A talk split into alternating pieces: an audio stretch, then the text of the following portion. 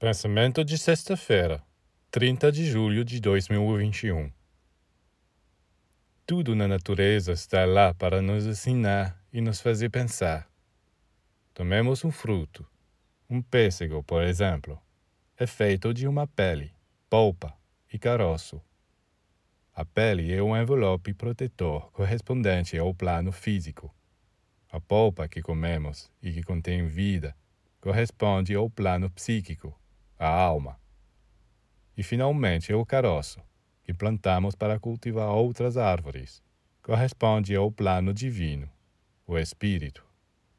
Esses três elementos do fruto também correspondem às três virtudes fundamentais: sabedoria, amor e verdade. A pele da fruta é sabedoria. Protege-a, envolve-a, preserva-a a polpa do fruto é amor que se oferece para nutrir as criaturas. Finalmente, o caroço representa a verdade. O caroço é o que é plantado para dar à luz a uma nova árvore, e somente aquilo que é verdadeiro é capaz de perpetuar a vida.